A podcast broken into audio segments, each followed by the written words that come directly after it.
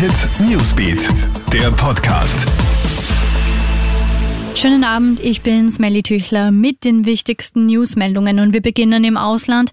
Die Suche nach dem Chat mit 62 Menschen an Bord läuft weiter. In Indonesien herrscht große Sorge um das Schicksal eines Passagierflugzeugs der lokalen Sriwijaya Air. Die Boeing 737-500 ist kurz nach Abheben in Jakarta vom Radar verschwunden. Bereits nach wenigen Minuten hat die Maschine, die auf dem Weg auf die Insel Borneo war, deutlich an Höhe verloren. Fischer berichten am Nachmittag von einer Explosion. Mehrere Trümmerstücke, die eventuell von dem Flugzeug stammen, sind schon gefunden worden. Nähere Details zum Verschwinden der Maschine gibt es aber noch nicht. Trotz Verbot bei einer Anti-Corona-Demo am frühen Nachmittag haben sich laut Polizei etwa 100 Personen vor der Wiener Oper versammelt, um an einer eigentlich untersagten Demo gegen die Corona-Maßnahmen teilzunehmen. Die Teilnehmer haben sich jedoch an die entsprechenden Auflagen gehalten, weshalb die Polizei nicht eingeschritten ist.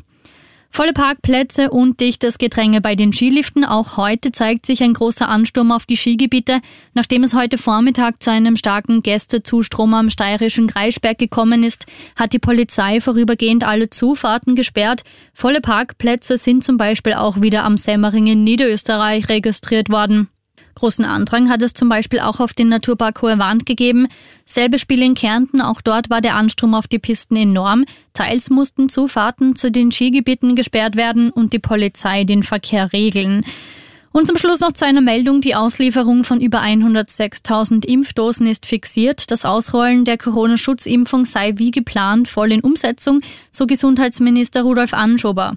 Bis Sonntagabend sollen etwa 30.000 Impfungen durchgeführt werden.